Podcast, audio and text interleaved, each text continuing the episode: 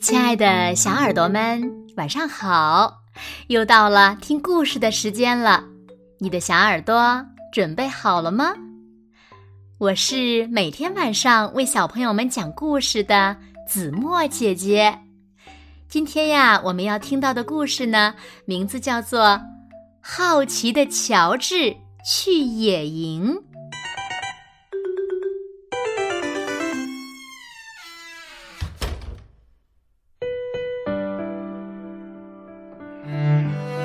这是乔治，乔治呀是一只可爱的小猴子，他总是对什么都很好奇。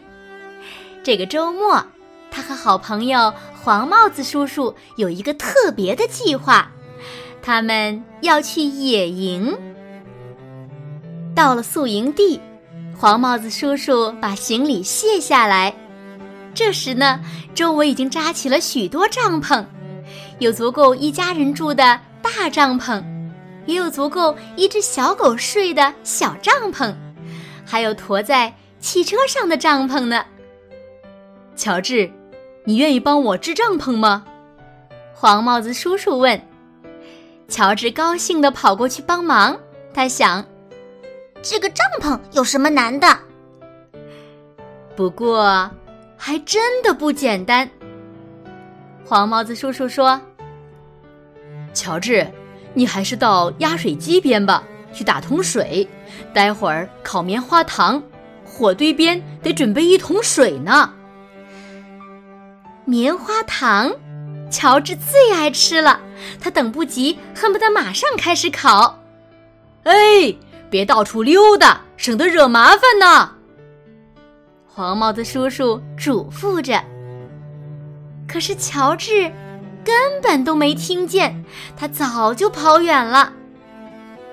到了压水机边，乔治一上一下，起劲儿的压着水，很快水桶就满了。乔治顺着原路往回赶，他看见一家人在收拾行李，一个小姑娘。提起一桶水朝篝火泼去，嗤的一声，火灭了。乔治觉得真好玩儿，他也把小桶里的水泼到旁边的篝火上。喂，我们还没用完呢！正在野餐的叔叔喊着，朝乔治跑过来。乔治没想到会惹麻烦，他拔腿就逃，他拼命的。朝森林里跑，那个叔叔的脚步声紧紧地跟在后面。乔治越跑越快，脚步声越来越近。突然，脚步声超过了乔治。原来，追赶乔治的不是野餐的叔叔，而是一头鹿。和鹿赛跑太好玩了。乔治把追他的人和烤棉花糖的事忘得一干二净，只顾跟在鹿后面使劲儿地追。可是，在森林里，小猴子怎么能跑得过鹿呢？不久，乔治迷路了，孤零零的，他很累，停下来休息，开始。他有些害怕，离宿营地太远了。可是，过了一会儿，动物们都来和他作伴了。一只蜥蜴趴在岩石上晒太阳，一只松鼠在树上吱吱地叫着，一条黑白纹的尾巴猫从灌木丛里露出来。乔治很好奇。小猫想和我玩吗？他轻轻地把小猫拽出来。啊，不是小猫，是一只臭鼬。臭鼬被吓了一大跳，翘起尾巴，噗，放了一个屁。哦，天哪，这味儿太难闻了！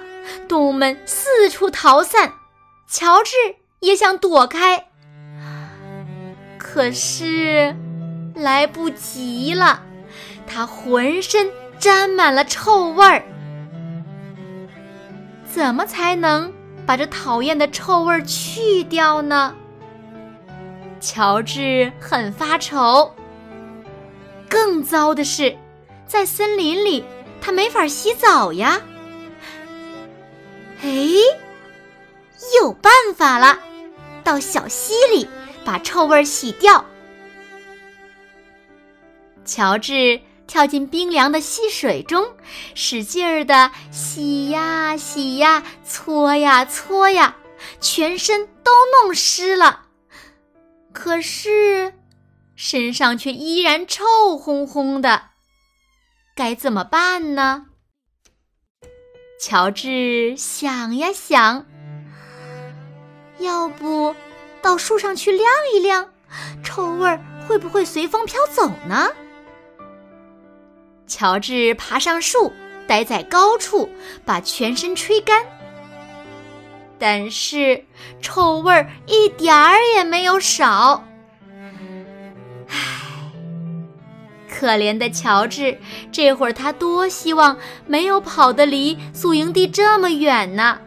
要是正和好朋友烤棉花糖，该多好呀！突然，乔治听见杂乱的脚步声，朝这边靠近，有人来了。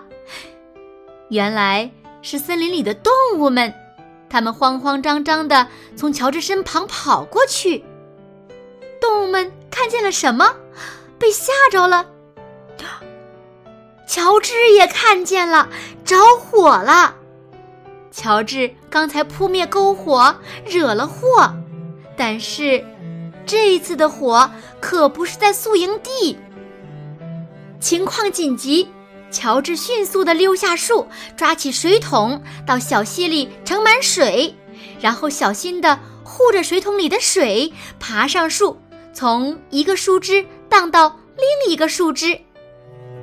当乔治靠近火时，他伸长胳膊，把水浇在了火苗上，嗤，火熄灭了。这时。黄帽子叔叔和护林员飞快地跑过来。黄帽子叔叔喊道：“乔治，我就担心你会跑到这儿来。”护林员说：“幸好你在，乔治。我们在宿营地就看到烟了，多亏你及时把火扑灭。”乔治能帮上忙，觉得很开心。黄帽子叔叔。看到乔治平安无事，也很高兴。可是，他脸上露出了古怪的表情。乔治，你身上是什么味儿啊？回到宿营地，黄帽子叔叔要帮乔治除去臭味儿。他让乔治泡在番茄汁里，洗了一个不寻常的澡。乔治身上的味儿呢，好闻多了。黄帽子叔叔邀请护林员一起围坐在小小的篝火旁，烤起晚餐来。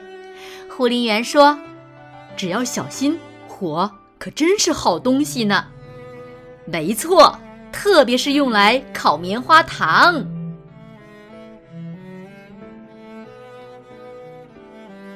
好了，亲爱的小耳朵们，今天的故事呀，子墨就为大家讲到这里了。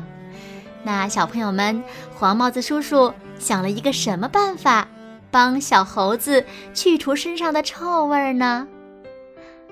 还有，通过今天的故事，你们明白了一个什么道理呢？快快和子墨分享吧。